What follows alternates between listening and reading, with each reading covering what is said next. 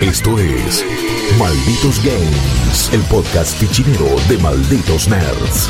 Welcome, stranger. Hey, muy buenas a todos amigos y amigas, ¿cómo están? Bienvenidos a una nueva edición de Malditos Games 2022. Casi digo 2021, ¿no, Juaco? Ya pasaste de año, estás más viejo, estás a un mes de cumplir 27 años. Estoy acá con Guillo, con Flor, listos para quizá, quizá quien te dice hablar, ya empezar a hablar de algunos juegos que han salido este año o casi en este año. Eh, enero es un mes complicado. ¿Cómo andan, chicos? Uh, eh, súper bien, súper bien, contento de que también ya vas a dejar de ser simplemente eh, un joven. Eh, Ah, ya- los 27, soy el club de los 27. Sí, ya estás, ya estás, listo. Ya dejaste de ser un pendejo, ya está, ¿no? Un joven maravilla. Sos una maravilla, pero ya no serás tan joven. eh, realmente, así que. No, contento, Juaco.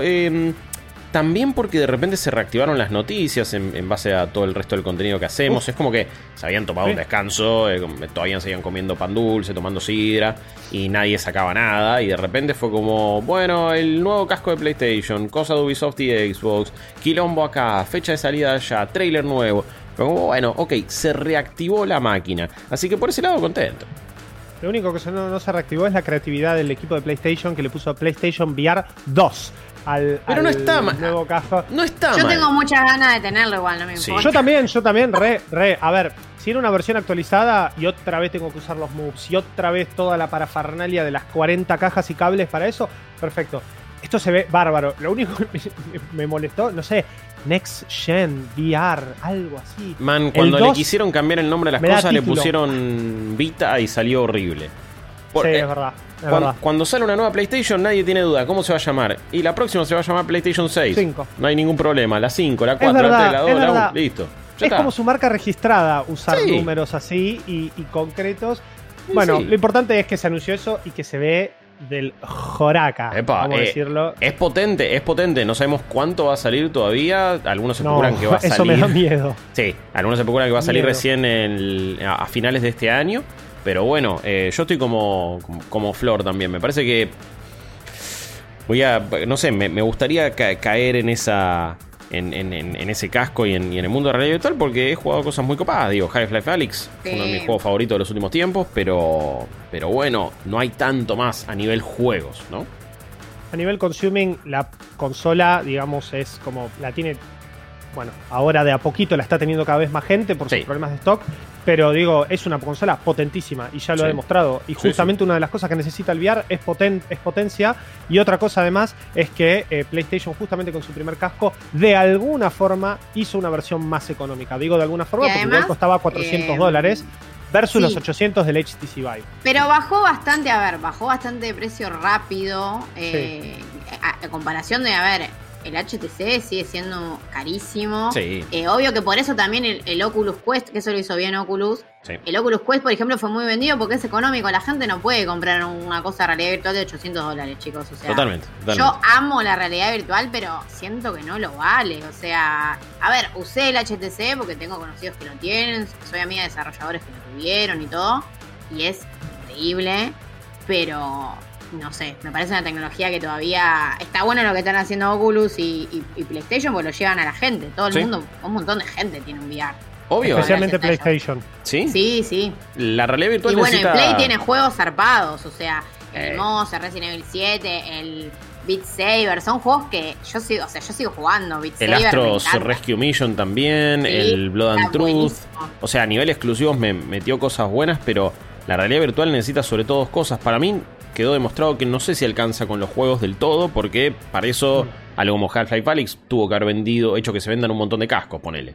Incluso con el fanatismo que hay sobre Half-Life y los chistes de Half-Life 3, no se vendieron cascos por ese juego solamente. Porque el porque casco sigue era siendo un quilombo. Claro. Es un casco muy caro, esa es la una realidad. computadora Sí. de la NASA. Sí. Es, es- sí, sí. Necesitas Es- comodidad, a ver, igual- necesitas conveniencia, necesitas precio. Si eso no está, Sí, o sea, sí. por, por algo el Oculus Quest es el más vendido, o el Meta Quest ahora, que hay que decirle, lo cual Sí. me rehuso por completo, pero Sí. Horrible, Mamita. MetaQuest. Lo que pasa es que también Alex peor, sale de Valve y, y Valve es una es por excelencia la empresa que hace esto, ¿no? Es A mí no rompe me los, sorprendería los estándares, igual, los lleva eh, y después dice el que puede que lo juegue. sí. A mí no me sorprendería que Alex igual termine saliendo en el PlayStation VR 2, porque Valve suele tener buena relación Sí. con PlayStation. O sea, Sí, a mí no me sí. sorprendería porque si el VR 2 de PlayStation tiene todo lo que va a tener y son cosas que quizás Alex se puede adaptar ahí. Pero bueno, Sí. hay que ver, ¿no? Sí, sí. Estoy, estoy. Pero bueno, así, así como el PlayStation VR ha sido una de las novedades de este año, seguimos con algunas, no muchas, novedades de eh, juegos, que es lo que hacemos acá en Malditos Games. Y si quieren, chicos, arranco De yo. una, de una, sí. que estuve jugando algo bastante, bastante, no quiero decir raro, bastante conocido, ¿no? Creo que es la mejor palabra para, para decirlo. Tuviste un déjà vu. Pray, sí, Pray for the Muchos uno Gods. tras de otro. Pray for the Gods, un eh, videojuego independiente que eh, sale en Early Access en casi enero de 2019. Otro mundo, Oh. sin pandemia, otra vida. Man. Enero de 2019, eh, después de ser una campaña completamente exitosa de Kickstarter, con una premisa, elementos visuales, gameplay y un montón de cosas que nos hacen acordar a un montonazo de juegos. Básicamente, Pray for the Gods está definido, y esto es un concepto que yo no conocía, y quiero hablar mínimamente dos minutos de por qué le ponemos a todos los géneros una forma, digamos, por qué llamamos a todos los géneros en base a cierta mecánica. El Souls-like es un juego RPG de acción difícil y es como un Dark Souls medio porque Dark Souls inaugura eso. Bueno, ahora con Pray for the Gods tenemos un boss climbing open world adventure. Boss climbing, o sea, trepadores de jefes. ¿Qué quiere decir esto? Shadows de Colossus. Y para Claro. aquellos que están viendo la versión audiovisual, están viendo exactamente Ni lo disimula, o sea. Mal. Es, No, es un No hace choreo. falta disimularlo. Lo que a mí me hace muchísimo ruido, realmente, es el hecho de que tengamos que ponerle un género y a partir de ahora van a empezar a salir un montón de juegos así y todos van a ser Boss Climbing Open World Pongamos Adventure. Colossus Like. Como- Colossus Like, claro, claro. Souls Like. Souls like, Colossus like. Sotuk Like. Sotuk. Eh, Pray for the Gods cuenta la historia de una eh, pibita, de una tribu muy parecida, muy parecida a Aloy de Horizon Zero Dawn, eh, que va a como investigar las razones de por qué su mundo está como una especie de eterno invierno. Esta exploración la lleva por eh, heladas llanuras y montañas que vamos a poder atravesar, explorar, craftear, Mm. eh, y, y un montón de elementos de, de un juego survival que a mi parecer le quedan bastante, bastante pintados y que de alguna forma lo único que hacen es agregar un poquito más a lo que la fórmula de Shadows the Colossus ya tenía y que también dentro de Pray for the Gods es como su principal concepto, su principal mecánica. Esto de pelear contra bichos gigantes en donde lo único que podemos hacer es a través de una cierta resolución de puzzles, tanto fuera del bicho como dentro del bicho, cómo lo escalamos, de qué forma, en qué momento hay que saltar y agarrarse. Y un montón también de herramientas que son nuevas frente a lo de Shadows de Colossus, como por ejemplo, no tenemos un caballo, pero tenemos un glider al estilo Breath of the Wild, tenemos un hookshot al estilo Zelda, porque también el juego toma muchas de las cosas de esta cuestión open world que inaugura Breath of the Wild con el trepate donde quieras, agarra lo que quieras, eh, y un montón de, de puzzles, ¿no? Esto, esto, cuestiones que tenemos que resolver para poder subirnos al bicho y finalmente encontrar tres puntos débiles dentro de su cuerpo. Acá, en vez de clavarle la espada como en Shadow of the Colossus, lo que hace nuestra protagonista es como que levanta un monolito que tienen atados con unas sogas y lo clava tres veces. Mm. Cuando lo clavas tres veces, le destruís el punto débil. Así, durante más o menos aproximadamente unas cuatro horas, si uno le pega derecho, por eso digo que lo survival para mí le queda bastante pintado, eh, porque en un juego survival que dura cuatro horas, 10 más o menos según la interweb, con los extras y las cositas que se pueden hacer, algún que otro opcional, estás hablando de un juego que tiene ocho voces versus los 16 colosos que tenía Shadows Claro. de Colossus. Y perdón si lo estoy comparando tanto, pero me es inevitable. No, bueno, pero a ver, eh, si alguien ve cualquier gameplay, al, al toque va a pensar primero que es, no sé, una, una remake del Shadows of the Colossus, otra más, una remasterización de última. Eh, Exacto. Es extremadamente similar, así que la comparación es obvia porque no estamos simplemente... No sé, me, me parece que a veces comparamos muchas cosas así con Zelda simplemente porque son de acción y aventura en tercera persona y, Claro. hay, y hay algo en un mundo fantasioso. Pero esto sí es como, bueno, No, inevitable. no, acá es claro, Eh, claro, acá es claro. claro. Es claro, es. Eso ni les interesa disimular. No, eh, no. Y además, a ver, no sé vos que lo jugaste, Juaco, pero Mm. si vos me decís que dura cuatro horas y tiene ocho colosos, a mí me da que tampoco son muy difíciles o no hay mucho puzzle realmente. Mal, tenés que rushearlo a pleno. Medio que, medio que al revés. Yo siento que al ser menos. Bueno, igual ahora voy a entrar bien en detalle qué me gustó, qué no me gustó, porque tiene bastantes cositas. Para mí, digamos, y se los adelanto, no es un mal juego. Acaba de salir en diciembre del año pasado de Early Access. Hmm. Año pasado, porque estamos a Sí. enero. Eh, pero, digo, todavía hay cositas que hay que retocar. eh, pero sí, sí, coincido con ustedes. La comparación es directa. Es muy difícil no compararlo. No me parece mal tampoco. Yo soy muy partidario de que si realmente, digamos, hay un juego que te gustó mucho, una mecánica que te gustó mucho y uno es desarrollador, al final del día siempre las ideas se pueden tomar, se pueden elevar, se pueden mejorar. Y tampoco es que está patentado, ¿no? Y esta, digo, también la patente, eso te puede chupar un huevo. A lo que voy es, es una discusión que se ha tenido ya en su momento con el tema de los Souls eh, y que acá, vale, digamos, me, me parece importante hacer la comparación porque es la mecánica principal del juego. Como les dije, una de las cosas que quizás menos me gustó de, de Pray for the Gods, más allá de que incluso en estructura es muy parecido a Shadows de Colossus, porque la historia es mínima, tiene muy pocas líneas de diálogo, el, el juego literalmente te invita a explorar, a conocer la historia de este mundo y por qué de este invierno eterno a través de notas, como cualquier otro juego de aventura en donde vos vas encontrando más data, incluso Breath of the Wild, que prácticamente Link no dice nada y toda la historia pasa a través del resto de los personajes. Acá tenemos un poco esto con la posibilidad justamente de esta libertad en un mundo que, y sí, positivo esto, se ve muy lindo.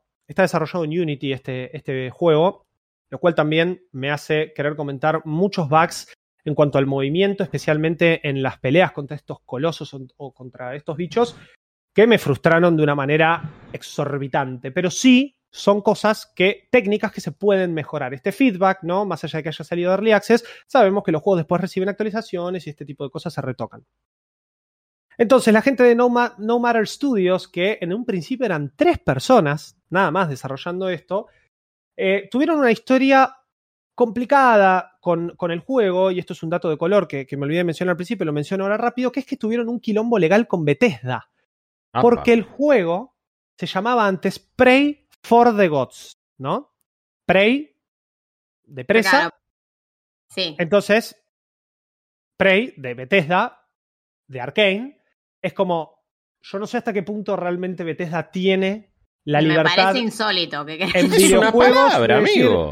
Cualquier cosa que diga Prey no se puede. Es como The Elder. No, no, no, The Elder nada. pero no además, Bueno, pero además The Elder algo a gente te lo indie entiendo. no da. No, Sí. The Elder Scrolls no. Obviamente eso sería directamente. Pero No, no, no. sé. Pero digo, una Elder combinación de palabras muy similares. Eh, The Elder que ni se algo. parece. Eh, sí, Prey este- es una palabra que significa presa. Es una palabra en inglés, es una palabra que se puede usar. No sé, estoy, pen- estoy pensando algún que otro juego que también. va, A ver, Dark, ponele. Dark algo. Un montón. Del Dark Boy, del, del Dark Alliance. La serie de. Dark, La sí, serie Dark sí. es como, bueno, ok. Y, y From Software tiene que decir, no, mira, no puedes usar esta palabra porque por No Dark O la Souls. palabra Souls. ni ver. Souls, Claro. en este Souls orden. Dark Souls, Souls Dark, Dark Souls. No, no podés nada. Claro, bueno, ese, tipo de cosas, todas estas boludeces me vinieron a la, mente justamente porque me parece, es un dato de color, lo encontré como un, un punto importante que también de alguna forma hizo que el estudio eh, tuviese durante 2020 y casi principio de 2021 mucho silencio de radio con respecto al desarrollo. Eh, no probé la demo en su momento. Yo no sé si este juego desde el vamos estuvo pensado como un juego de boss climbing o un símil Shadows de Colossus y después se le agregó lo survival, si siempre fue open world. Al fin y al cabo, yo creo que dentro del flow del juego, eh, lo survival deja mucho que desear, pero se sobreentiende un poco más con otra cosa que me gustó mucho, que son eh, las opciones de accesibilidad. Eh, no sé si accesibilidad per se, porque ya hemos hablado mil veces de si la dificultad es o no accesibilidad, vamos a llamarlo así, pero la posibilidad en realidad de customizar tu aventura. Eso sí me gustó mucho, porque tenés dos tipos de dificultades. Una que refiere a todo lo que es el survival, entonces uno puede poner yo solo quiero saber la historia. y otra que tiene que ver con la dificultad de los enemigos, tanto de los bosses gigantes como de este otro apartado medio hack and slash que tiene el juego, que de nada sirve y para nada es eh, interesante, porque hay bichitos chiquitos, a diferencia de Shadows de Colossus, que era ir de un coloso al otro en un mapa gigante que solamente tenía unas monedas extrañas para recolectar en la versión de PlayStation 4. Creo que en la versión de Play 2 había algo también para buscar, no me acuerdo. Pero mm, esta cuestión de ir agarrando materiales, de sobrevivir al frío, del hambre, de esto, que al final del día, con cuatro horas y ocho voces de punto A a punto B, me parece que lo survival está más para ese jugador nato que dice, yo lo quiero bien hardcore a mi juego, lo quiero que piso la, la, nieve y ya se está cagando de frío y me tengo que craftear nuevas armaduras para sobrevivir. Yo agarré todo eso, lo puse en la dificultad historia porque no me jodas, no me quiero morir congelado en el agua, no me quiero morir de nada y simplemente lo único que quiero hacer es ir de un coloso al otro, disfrutar esa mecánica porque al fin y al cabo yo también con estas casi dos horas y media, tres que le puse al juego con, diría, cuatro colosos matados, pero el tercero se me bugueó. Así que yo no sé si el juego lo terminó de tomar. Hay una cierta linealidad entre los colosos, pero también hay algunas cosas en el mapa que eh, yo no sé si uno era un boss boss posta o era un side, side boss, ponele. La realidad es que la mecánica principal eh, del boss, más allá de algunas cositas, como dije, de movimiento, de trepado y eso, se siente muy bien. Es es muy, muy símil a esto de a ver a dónde me trepo, de dónde salto, de dónde uso el gancho para treparme. Eh, uh, se me está rompiendo el gancho, lo tengo que arreglar. Bueno, agarro unas maderitas por ahí, pum, lo arreglo. O no, o no se te rompe. Tengo cierta estamina para agarrarme y poder sostenerme. El, coloso me empieza a sacudir, tengo que mashear un botón para poder agarrarme. ¿Dónde están ubicados los puntos débiles? ¿Los busco mientras estoy encima? ¿Los busco mientras estoy atrás? Bueno, Todas estas cosas que si jugaron Shadows de Colossus realmente se lo, se lo encuentran. Y que en un juego encima independiente, que está muy barato en Steam, 230 pesos sin impuestos, ponele que te quedan 600 y pico. Un juego que se ve muy bien, un juego que desde el vamos, todo lo que es la exploración, más allá de estos pequeños bugs que dije, se siente muy bien con estas opciones de dificultad que te permiten simplemente agarrar y decir, bueno, ¿sabes qué? Gasté 500 mangos en este juego, tengo ganas de jugarlo un fin de semana, en un fin de semana lo liquido, lo pongo más fácil, o no, o tengo ganas de streamearlo y mostrarle a mi audiencia qué canchero que soy y cómo me la banco con la ultra dificultad legendaria que hace que pisás y te morís de frío. Bueno. Claro. Eh, por cierto, está 544 pesos con impuestos en Steam, lo cual es un precio súper gauchito. A nivel internacional está 30 dólares que no es un precio tan gauchito. No es tan gauchito, em, para, nada. no sé si pagaría 30 dólares. Eh, Eso. Digo, para lo que parece ofrecer, 30 dólares me parece un toque mucho. En nuestro caso, me parece que es un precio súper adecuado. De hecho, hasta barato. Y, les cuento por qué. Principalmente yo creo que tiene algunos bugs que arreglar que terminan haciendo un poco la experiencia esto del, trepado de los bosses eh, más o menos frustrante. Hay algunos más que otros, el segundo coloso específicamente, que es como una serpiente gigante que sale del agua y te tira unos rayos, está lleno de piedras alrededor, esto sale de un lago, entonces vos tenés que como prender unas lámparas con un rayo que él te tira para poder activar un mecanismo que hace que le pegue por abajo, se caiga y vos te agarres de esa, de esa ese pelo que tienen, que al igual que el Shadows de Colossus es como el, el, formato visual que te da el juego o el concepto visual que te da el juego para decir, acá te trepas, por acá empezás a hacer todo esto. y, después, a ver, en la exploración, si me trabo y me caigo y eso, vuelvo a empezar. Pero cuando me falta un punto débil y justo el boss me tira y me está por tirar un rayo y me trabé con una piedrita porque el juego no detectó que yo había saltado, y ahí es donde se vuelve un poco frustrante. Por eso digo que quizá a Pray for the Gods le falta un poco más de eh, pulido y un poco más de retocado si es que tengo que pagar 30 dólares. Si tengo que pagar 500 pesitos, yo, la verdad, esto, como les dije, en un fin de semana, si les gustó Shadows de Colossus, realmente es un juego para que disfruten, es un juego para que investiguen, es un juego para que lo jueguen a su ritmo, a su dificultad, como ustedes quieran, que les va a hacer acordar a mucho de lo que les comenté, a muchísimo, pero no está mal, no está mal. O sea, yo creo que me voy de Pray for the Gods con un gusto bastante, bastante bien, no amargo, pero teniendo esas salvedades, ¿no? Voy a jugar un juego que se parece mucho a otro que jugué.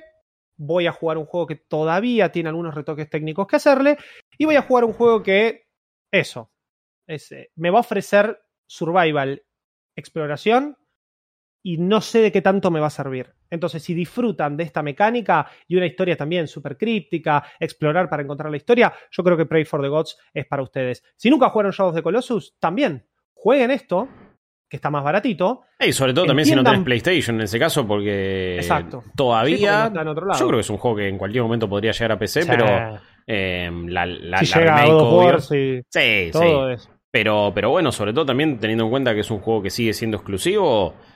Y, y después, bueno, si son como nosotros, que en general celebramos que los juegos sean más cortos, yo creo que está. eh, eh, eh, es para aprovechar. Me, me parece que hay suficiente nostalgia por un- este tipo de juego, por una experiencia similar Shadows de Colossus, de una. Totalmente, totalmente. Tampoco es que hay tantas. Por eso, sacando sí, que es verdad. No, creo que no hay. no hay o sea, tantas.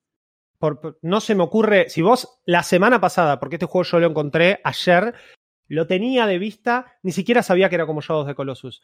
Ayer me entero que en diciembre sale de Early Access. Bueno, hubo poca comunicación, fiesta, fin de año, quilombo, COVID, un montón de cosas.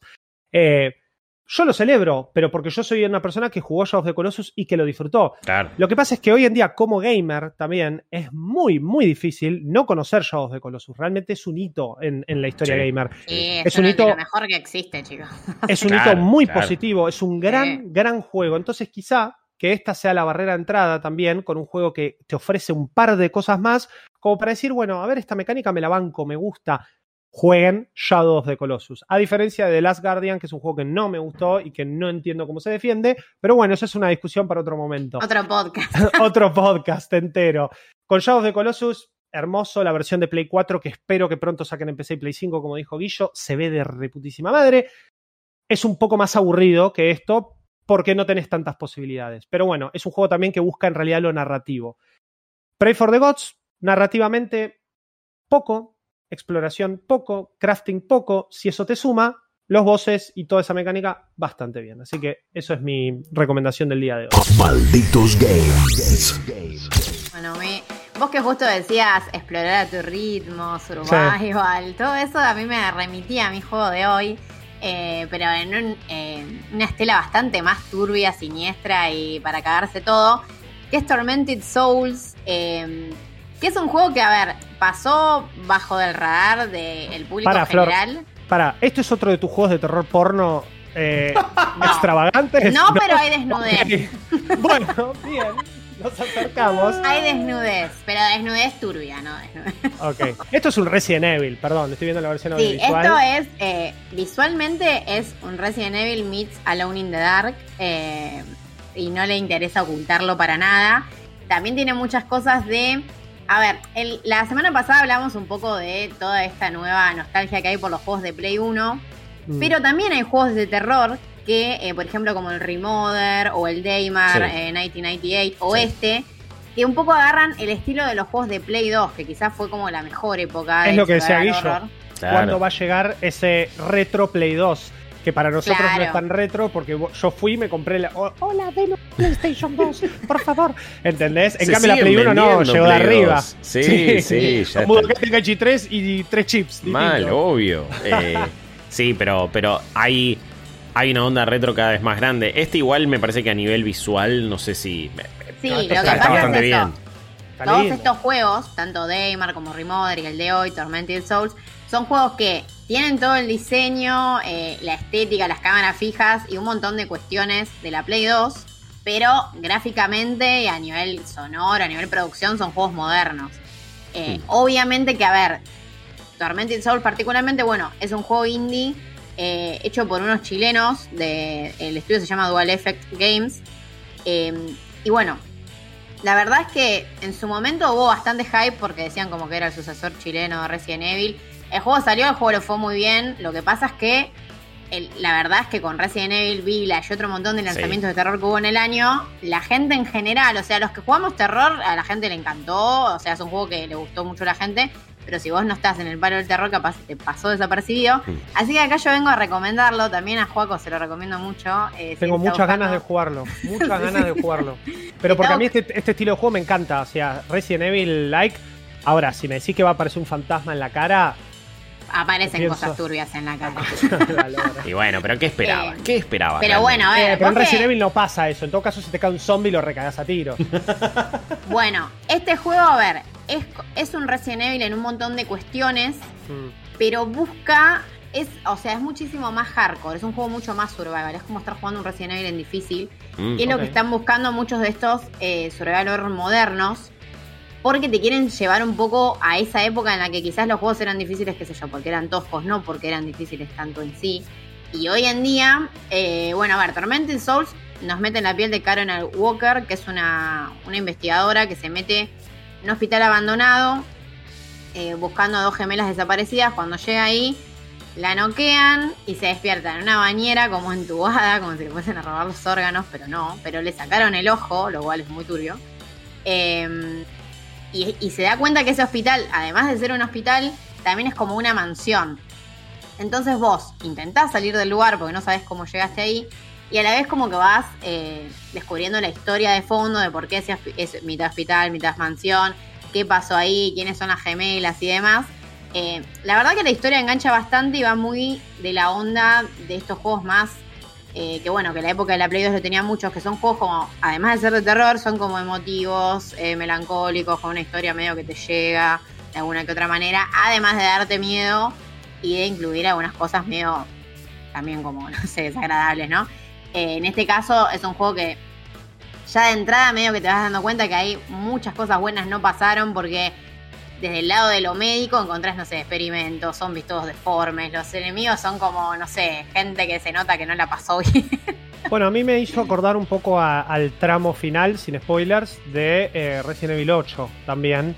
Que hay un poco de todo esto, medio así como experimento y, y Sí. y Claro, bicho, viene bicho por en la silla que le pasás por al lado y hace ¡bla! así, vos tipo la fruta madre. Eh, no sé, más lo veo, más me lo contás, más tengo ganas de jugarlo. Lo que siento es que la voy a pasar re mal Sí, la y pasás. tengo miedo de esos controles. ¿Qué Los pasa con los controles, ver, lo que pasa es esto, los controles no son controles tanque, literalmente. Ah, ok. Lo que pasa es que hoy en día los vas a sentir un poco como tanque porque, a ver, se se controla parecido al remaster de, del remake de Resident Evil 1. Le- El movimiento es libre, lo que pasa es que cuando vas a apuntar te volvés tanque. No puedes apuntar y caminar, por ejemplo. O sea, tiene ese tipo de cuestiones, pequeñas cuestiones de diseño que son de los juegos de esa época, que hoy en día se puede decir que para muchos va a ser como el año del pedo. Eh, que no tanto, a ver, no tanto a nivel año, sino a cómo se puede llegar a sentir. Hay gente que te dice, no, yo no puedo jugar un juego en el que no puedo caminar apuntando, y bueno, no juegues este juego. Eh, a ver, en diseño es un survival horror clásico, o sea, vos explorás, o sea, el mapa es enorme, no te vas a, va, yo no me pierdo, hay gente que se puede llegar a perder, vos empezás a explorar y no te dan el mapa al toque, tenés que encontrar el mapa, si no encontrás el mapa, o sea, si no revisás bien no vas a encontrar el mapa, eh, tenés que revisar todo para encontrar, eh, bueno, curación, balas, cosas como para defenderte. El juego, a ver, la protagonista como, si, bien está vestida medio loli, es una mina común y corriente, Sí, no tenés te- armas al toque. Yo te iba a preguntar. ¿qué onda el hecho de que esté vestida medio de colegiala japonesa Es que el juego, a ver, lo en que este pasa contexto? es que a medida que vos lo vas, ya de entrada y a medida que vas sabiendo más de la historia, el juego tiene un poco de onda clase B a los científicos locos, historia medio bizarra, la historia como Los escala- científicos más locos del mundo. Cosas medio. Entonces, como que la historia tiene su lado para tomársela en serio, pero su lado para que no te lo tomes en serio. Claro. Eh, Como buen Resident Evil.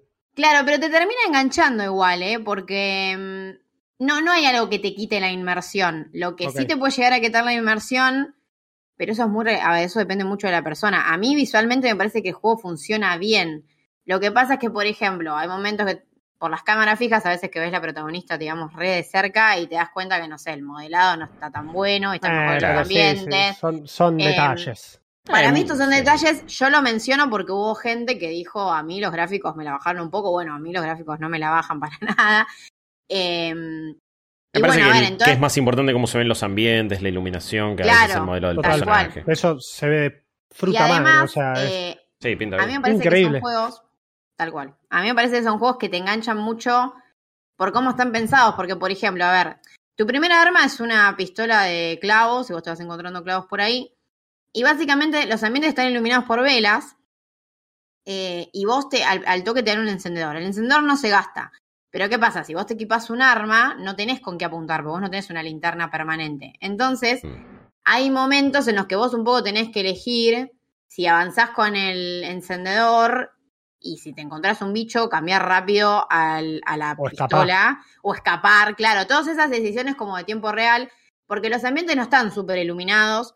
El primer puzzle que tenés es posta, eh, es prender un generador, muy survival horror. Pero incluso con el generador y todo, eh, tenés que antes de eso meterte en lugares súper oscuros, después más adelante en el juego también. Entonces como que juega mucho el tema de la iluminación. Y por ejemplo, el, el encuentro con el primer enemigo está muy bien diseñado para mí porque como vos, o sea, como vos decís, che, que hay algo ahí en el fondo, qué onda, como cosas así, cuando aparece. No me lo Eh, spoilees, no me lo No, spoilees, no, que lo no quiero te, jugar. no te lo voy a spoilear. Pero tengo, no sé si lo quiero jugar. Ay, estoy como. Yo soy un Eh, cagón, pero estos juegos me encantan. Me encanta el survival horror clásico así, con estas cámaras, con estas cosas muy Resident Evil. Incluso lo veo más Resident Evil que Alone in the Dark, si me permitís. Sí, eh, sí, es que a ver, es más Resident Evil, pero porque quizás Resident Evil también tiene mucho Alone in the Dark. Eh, Bueno, lo que sí, te puedo verdad. decir que tiene Alone in the Dark es que quizás, eh, no sé, a ver, no, hay, hay enemigos muy puntuales dando vuelta y vos Mm. tenés que pensar cómo, a veces te conviene esquivarlos, a algunos te conviene eh, bajarlos a, a- a los tiros, bueno, acá tirás clavos al principio o otras cosas, porque las armas son, no son la típica arma, porque como vos estás en un laboratorio y te vas como que te, ponele la pistola de clavos la podés ir mejorando con cosas que vas encontrando por ahí. Pero tiene como bastante sentido la- las armas que usa la protagonista. No es que tipo llega un punto y tenés una ametralladora y una Claro. granada. No, eso no pasa. Em, y a mí me parece que son juegos que enganchan por toda esta cuestión de, por ejemplo, a ver, está lleno de puzzles y de momentos que decís qué tengo que hacer, ir descubriendo. Los enemigos, a ver, vos elegís. Hay enemigos que realmente es gastar munición, porque eso también. Vos sos bastante blandita, los enemigos son bastante duros. Pero también hay enemigos que te das cuenta que están pensados para esquivar. Y hay enemigos que vos los podés esquivar, pero tenés que tener en cuenta que tres, cuatro golpes como mucho. Tres golpes normalmente te bajaron. Y, y depende de la habitación donde estés, es bastante fácil que te puedan llegar a dar tres golpes. Eh, el sistema de guardado es al estilo viejo, tenés que encontrar unas cosas, eh, unas cintas para guardar en ciertos cuartos. O sea que si te morís, puede llegar a ser un bajón. Lo que pasa es que este tipo de juegos uno a veces tarda en progresar porque vos no sabés qué hacer. Si vos te morís y ya sabés qué hacer, normalmente a la parte donde te moriste llegás en 10 minutos. Pero bueno, no, no te quita, viste, esa sensación de, uh, perdí progreso, qué bajón. Pero a ver, también era como eran los juegos en ese momento. Y hay gente que, a ver, a mí no me jode morirme tener que volver. Eh, obviamente, quizás Es parte de la para- mística del juego igual, ¿eh? También. Claro. Yo creo que el Para mí- survival horror clásico busca eso. La cagás, te morís, empezás de nuevo. Es así. Puede ser un bajón, a ver, para gente que no está acostumbrada a este tipo de juegos. Si vos venís mucho de jugar, no sé, aulas o, o juegos más eh, Five Nights at Freddy's, ese tipo de juegos, el juego probablemente te mueras porque hay cosas son medio toscas. Mm. eh, y si te morís, bueno, que- pero bueno, a ver, yo no lo cuento como un punto Casita. negativo porque a mí me parece que es como Parte de Es- la premisa de este juego es morir igual. O sea, Sí, Siempre. es que hay momentos que te vas a morir y te vas a morir de partes que te capaz te cagás todo y te moriste y decís, bueno, Porque además, ¿cuál- ¿cuáles son las bases del survival horror así tipo Resident Evil? Es el manejo de recursos, la decisión de ese manejo de recursos. Claro, si los hay mucha decisión, sí. ahora, después, si me escapo, si me curo ahora o si me la juego, esquivo a este enemigo y me curo después porque encuentro otra cosa para combinar, caso no sé, las hierbas de Resident Evil. Y pasa hasta en el 8 eso, que en el 8, al ser un juego más de acción, uno va más a la balacera. Sí. Pero en casa de Dimitrescu también es, al principio, bueno, de esta me escapo porque no puedo hacer nada, le pego un par de tiros para que se quede quieta. Yo creo que encima en este, que apela más a lo clásico, clásico, yo no creo que la dificultad o morir mucho o el tema del guardado sea un punto en contra, para nada. no, ¿eh? para mí tampoco porque la gente que juega estos juegos viene de ahí. No sé si alguien que nunca jugó un survival horror. A ver, si, si este puede llegar a ser tu primer survival horror y no estaría mal, porque me parece que lo que agarra esos juegos de hace unos años, eh, agarra las cosas buenas, digamos. O sea, no, qué sé yo, por ejemplo, a ver, lo del tema del mapa. Tenés un montón de backtracking de ir para acá, para allá. Por ejemplo, tenés que, no sé, e- el típico puzzle de agarrar tres partes de un objeto desperdigadas en el mapa, juntarlas y llevarlas a una parte, eso, eso es algo que hoy en día los juegos son todos más para adelante. Resident Evil 8 tiene su backtracking y su mundo como un poco más abierto, pero no llega a ser como este tipo de juegos en los que, como eran los clásicos, ¿no? En este caso tenés una mansión hospital, en el original era, bueno, la comisaría en el 2 o la mansión en el 1, que vos la vas destrabando y quizás hay una puerta que al principio del juego no puedes entrar, que entras recién al final. Y que vos quizás, a ver, son juegos que también en los que importa mucho la memoria, porque a mí me ha pasado que pone, le agarro un, coso, me doy cuenta que este objeto era para poner en tal lado. Y digo, uh, tengo que atravesar. Claro, ¿dónde era? Tengo que atravesar todo. El mapa es muy a lo Resident Evil, en el sentido de que los colorcitos del mapa te indican si vos revisaste toda la habitación, si te faltó algo, que eso siempre ayuda. Eh, me estás dando unas ganas de jugar esto, pero quiero jugarlo con vos al lado. si no, no. Necesitas apoyo emocional. Moral, emocional, sentimental, todo para jugar esto. sí, sí. Em, pero bueno, pero es un juego que también a mí me parece que, que, te engancha, digamos, mucho también con la historia. Porque si bien tiene esas cosas que es como medio. A ver, escala lo clase B de que a veces no sabes si es sobrenatural, si es un experimento que está pasando. Eh, pero te engancha porque tenés, bueno, tenés muchos documentos también para leer, eh, los diarios de los, bueno, de los personajes que había ahí y demás. Tenés cinemáticas igual, o sea, es como que. Y bueno, ahora es como era en la Play 2, que leías mucho, pero también veías videitos. y obviamente, a ver, los niveles de producción, a mí me parece que le metieron mucho lo visual y el ambiente, que eso está bueno, porque este tipo de juegos, a ver, sacando obviamente los monstruos y todo eso, el sonido de lo que vas escuchando a lo lejos, o si llegas a ver algo que se mueve en el fondo, eh, o la iluminación, que te tira una luz, que qué sé yo, que entres a un cuarto y está todo oscuro y solo está iluminado un puntito, cosas así. Todo eso obvio que resuma el terror. Eh, entonces, a mí me parece bueno que, siendo un juego de un desarrollo independiente, le hayan puesto todo, digamos, a lo visual, al ambiente, a lo sonoro. Y después hay algunas cosas que, a ver, quizás le falta un poco, como les decía, al modelado del personaje. El voice acting el de la protagonista no está mal, pero algunos personajes secundarios es medio, medio. Eh, Flor. A ver, yo no creo que te tire abajo el voice acting. A mí no me tira. Flor, Shield Sandwich. Sí, obvio. ya está. Watch out. Y si no, el otro de Get down. Dale, por favor. O sea, e incluso Resident Evil, perdón, eso en su momento, llámalo bajo presupuesto, llámalo malas decisiones.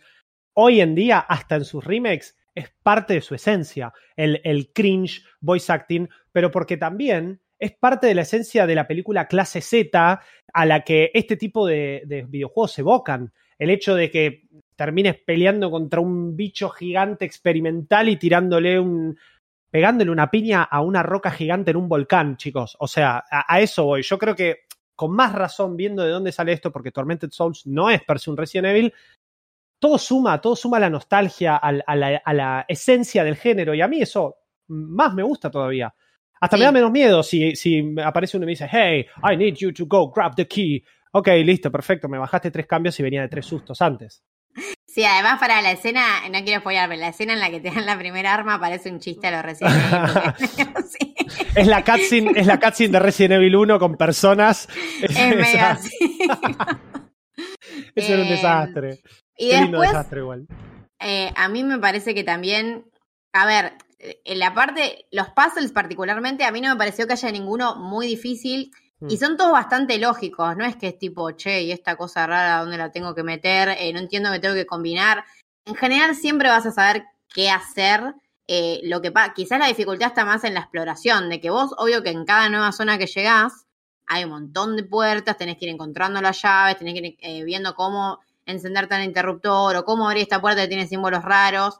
Em, es difícil que te trabes nivel.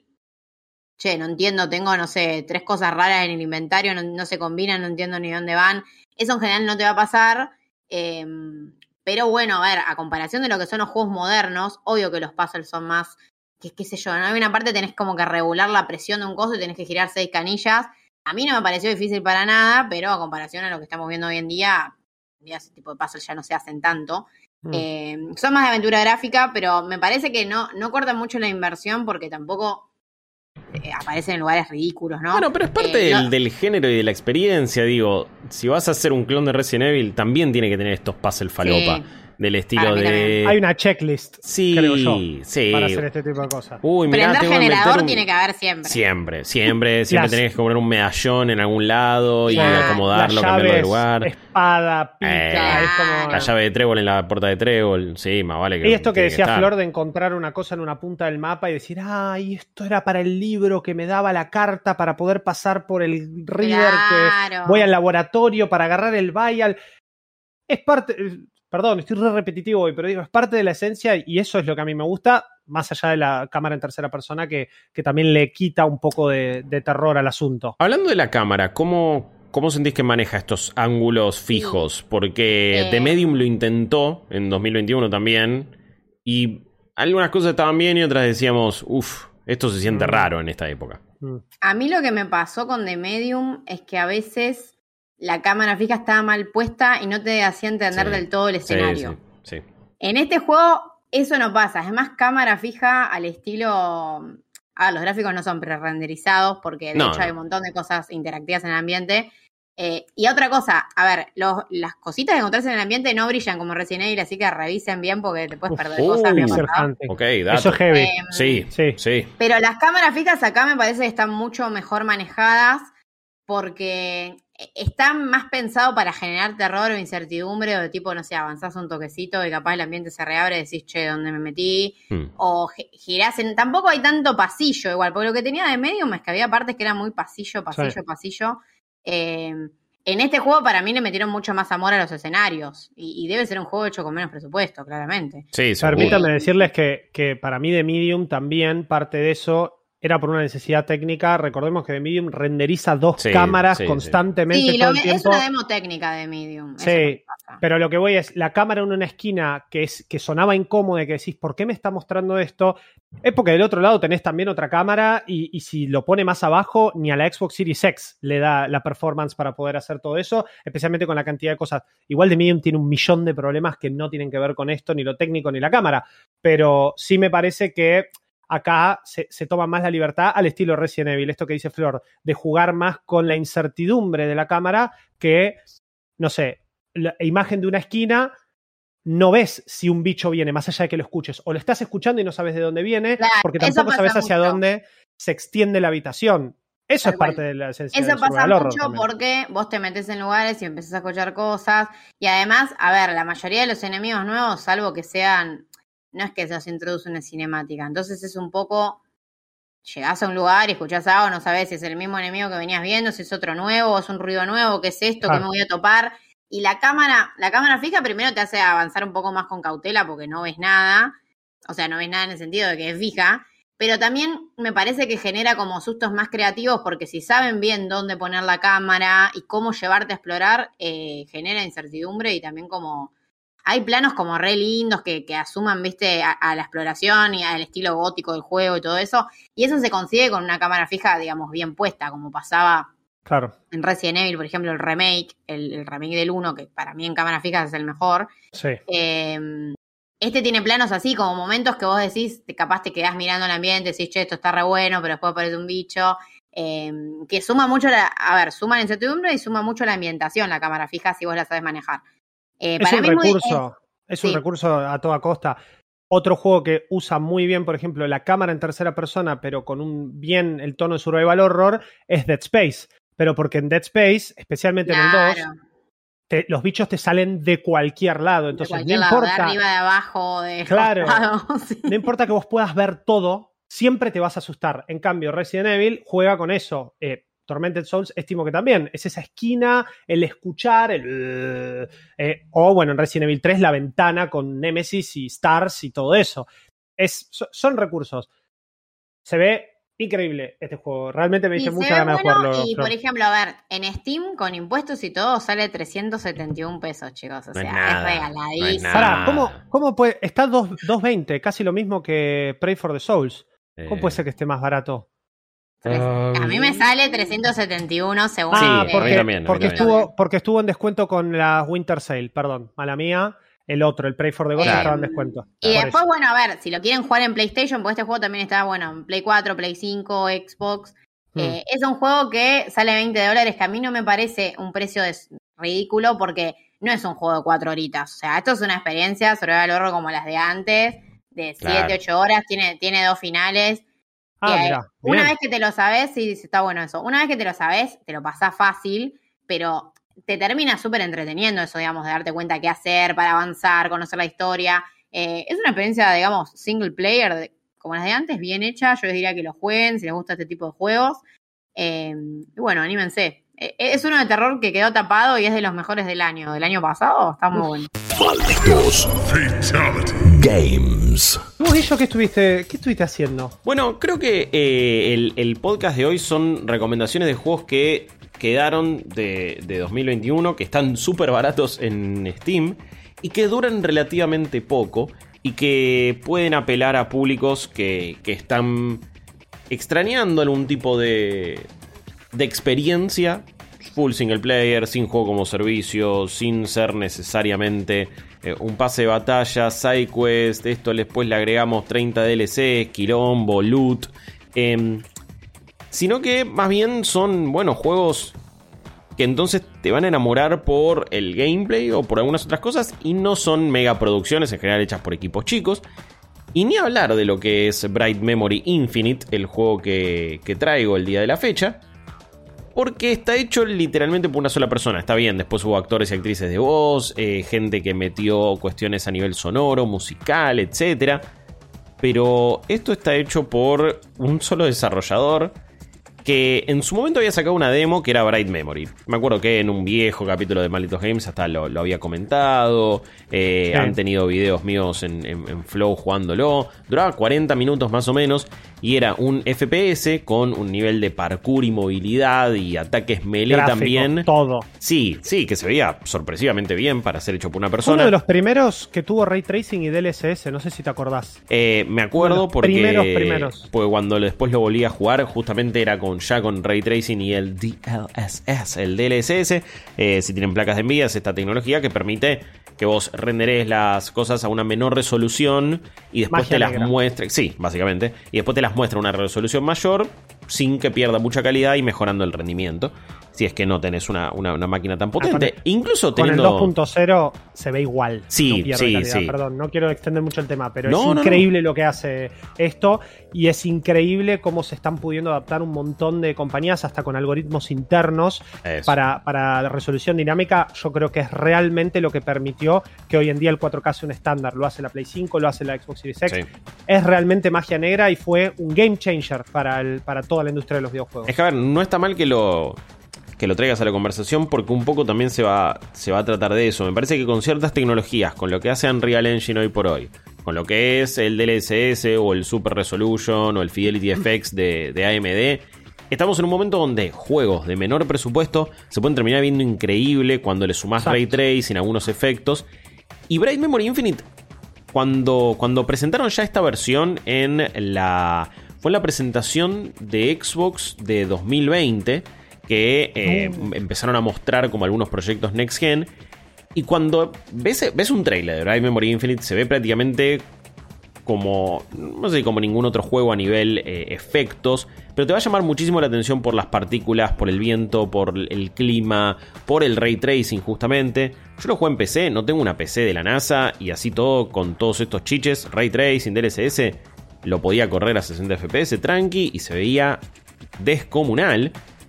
Y, y es un juego que, que te va a llamar la atención por los ojos, pero sobre todo es un juego que es el equivalente a ver. Porque este es un juego hecho por un Las desarrollador chino. hermano. Eh, Es- están buenísimas. puedo creer. Sí, sí, sí, olvídate. Eh, está, está muy bien hecho todo. Pero es el equivalente a ver una película de acción asiática donde Claro. venís a ver trama. No, ojo, muchas veces la tienen. Venís a ver grandes actuaciones, no necesariamente, de nuevo, muchas veces la tienen. Pero sí venís a ver el tipo de acción más eh, des- de- desfachatada, ridícula y over the top que se te pueda ocurrir. Y eso es lo que quiere hacer Bright Memory Infinite en un formato de, FPS con elementos de parkour, pero sobre todo con una jugabilidad que quiere combinar tanto las armas como poderes melee.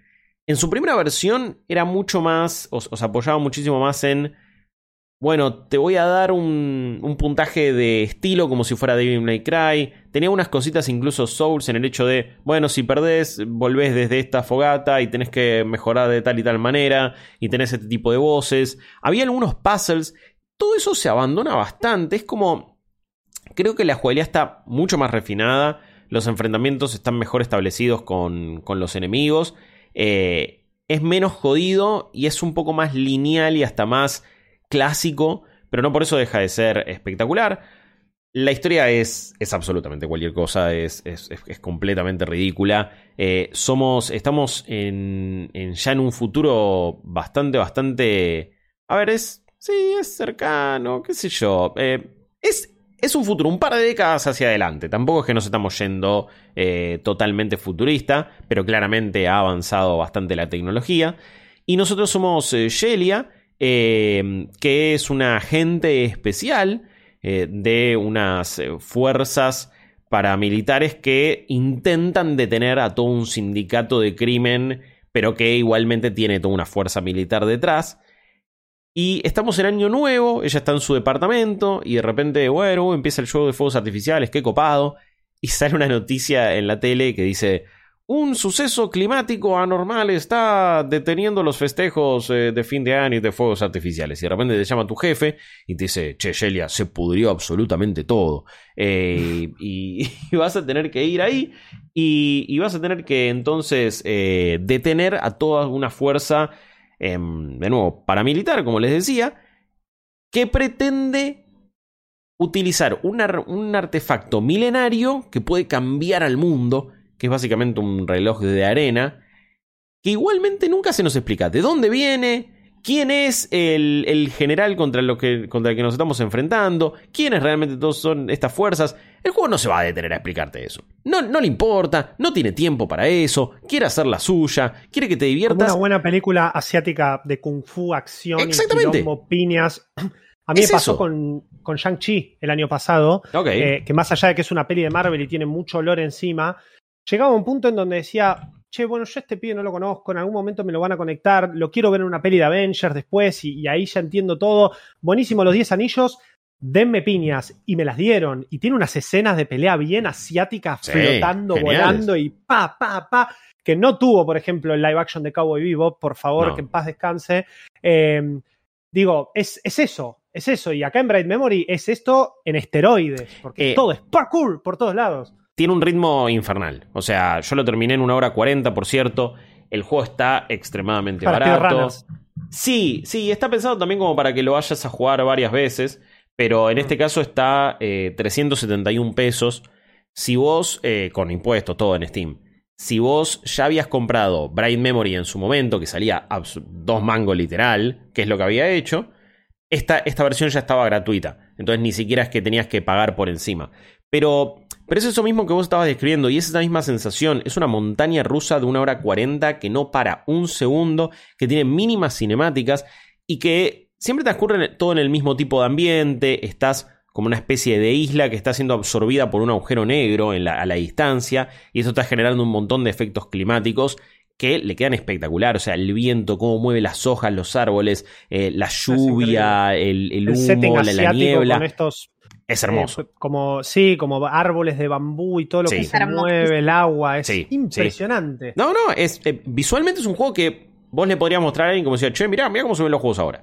Eh, y, que, y que realmente podría ser súper disfrutable. Pero nada de eso serviría si no se jugara bien. Y la jugabilidad es eh, bastante dinámica, entretenida. Vos tenés cuatro tipos de armas diferentes que vas a ir agarrando a lo largo de la historia. Ten- empezás con una metralleta normal. Todas tienen un disparo secundario que terminan siendo muy, muy potentes y, y- y realmente útiles. Después empezás con una shotgun. Después tenés una, una pistola que está completamente choreada de la Smart eh, Pistol del, del Titanfall. Tiene muchísimo de Titanfall de cómo se siente el juego en sí. Y no está nada mal, porque de última si vas a copiar, anda a copiar a, a un GOTI total como Titanfall 2. Y, y después tenés también un sniper. Pero ponele el sniper, de repente el tiro secundario es tirar como unas sticky grenades a través del sniper. Eh, la pistola se convierte casi en un lanzagranadas. Es como, no, no le importa nada, no, no, no precisa ser realista, no precisa que tenga ningún tipo de coherencia esto, sino que sea lo más divertido posible. Y después tenés dos poderes principales, uno que acerca enemigos y, después lo- los podés impulsar y los, los matás. También los podés dejar levitando. Todo eso con, con- con el mismo botón y con la misma variedad de este, de este poder. Eh, también ese mismo, es- ese mismo poder o esa misma habilidad te sirve para utilizar como, como gancho para atravesar algunas secciones. Lamentablemente son secciones como que están muy determinadas y muy scripteadas. Todo el juego está muy pasillesco. Digo, no, no tenés libertad como para usar el gancho en otro tipo de situaciones a menos que te deje el juego. Y después tenemos una katana que a medida que la vas leveleando podés pegar a distancia con eso, podés eh, generar un efecto de quede como volando ahí pegándole a los enemigos en una cierta área, los podés tirar para arriba y empezar a pegarles. Es como que a medida que encima lo vas leveleando, la idea es que después empieces como un New Game Plus con más dificultad y con más habilidades y todo mejorado. La verdad es que la jugabilidad tiene una variedad genial eh, y es súper divertida. Porque al principio estás peleando contra soldados, ¿no? Algunos tienen ciertas habilidades, tienen un escudo, otros eh, pueden eh, venir a pegarte sin importar cuántos tiros les metas. Y son medio tanques. Pero de repente, al haber una anomalía y un agujero negro, caen guerreros legendarios de mitología china, por ejemplo. Y ahí entonces tenés tipos con escudos y espadas, otros con arcos y flechas. Y todos tienen como una estrategia diferente. Y está bueno como en muy poco tiempo, ah, bueno, me fuiste variando las cosas. Tiene una sección stealth que es flojísima. Y encima al, al principio en la voz te dicen, bueno, y si te descubren, todo termina, ¿eh? Y resulta que te descubren y vas corriendo y le pegas con un machetazo y ya fue y no pasa nada. Porque es un momento Me donde... hubo-. Sí, sí, es genial. Es un momento donde hubo un EMP, entonces no puedes usar tu traje y tus habilidades y agarras un, literalmente un machete ahí. Es, eh, no, es, es- es como un cuchillo de carnicero y le empezás a pegar a todos y ya fue. Pero de repente empezás a tener unos jefes que son gigantes y son también eh, súper de, de- de mitología china, digamos. Y nunca, nunca... Está pasando tantas cosas que a veces es medio caótico. Pero no tiene una dificultad extrema. Y creo que es un juego que está más preocupado por hacerte sentir fachero y que la pases bien. Que por realmente, uy, te voy a dar el re desafío. Le subí la dificultad y va a ser un quilombo. Pero me parece que hay algo muy inteligente y es no tener casi cooldown en las habilidades, en el dash que vos podés meter. Hay una barrita del traje que se va bajando, es súper generosa. Entonces todo el tiempo puedes estar tirando los poderes, tirando catanazos, eh, levitando a la gente, esquivando los, eh, lo- los ataques de los enemigos. Los jefes van a tirar todos efectos de onda como si estuvieras en algo mucho más arcade y tenés que estar todo el tiempo metiendo dash para esquivarlo.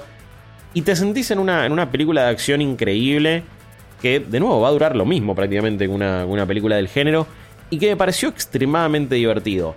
¿Es un juego que pasó sin pena ni gloria? Sí. Es un juego que me parece que se mostró en una presentación de Xbox y que quizás como paquete de contenido no sé si estaba para esa presentación y de hecho lo pusieron en un spotlight, en un como para ponerle una mochila un poco grande quizás.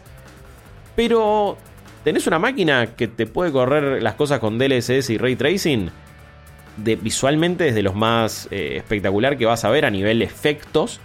Después, que yo, el modelo de la protagonista es pésimo, pésimo. Eh, animaciones bastante- faciales tampoco. Sí, no están bien. Pero no la estás viendo casi nunca y ya fue y es muy, es muy poco no le lo que ves. eso al juego. No, Claro. no, no, no. Y, y- y me parece que están hasta he- hechos mucho mejor los, los detalles de otros enemigos o de, de los jefes que de la protagonista misma, los escenarios también. Pero en sí me pareció un juego muy divertido. Tenés dos horitas, tenés 300, ¿cuánto era? Había dicho 371 pesos. 330 pesos. eso. Bueno, anda a pasarla bien durante dos horas y jugate Bright Memory Infinite. Si es que estás extrañando una experiencia medio Titanfolesca eh, y un FPS de este estilo, que no sea necesariamente Doom, que no sea necesariamente Halo eh, o algún otro FPS así. No es Call of Duty esto, no es nada por el estilo ni nada tan clásico, sino que es algo que quiere que la pases bien y te diviertas y sea totalmente eh, desfachatado, loco y, y ágil y dinámico también. 100%. Aguante el desarrollo asiático, aguante este tipo de cosas. Sí, sí, sí. Bright Memory Está bueno, de verdad. definiti- definitivamente parece que está bueno. Se probará. Eh, ese fue el tercer juego de hoy. Entonces, gente, muchísimas Sí. gracias por habernos acompañado en un nuevo Malditos Games por acá. Ya saben dónde encontrarnos. Ya saben quiénes somos. Guillo, Flor, Juaco. Nos vemos la semana que viene con más juegos en este nuevo 2022. Esto fue Malditos Games, el podcast fichinero de Malditos Nerds.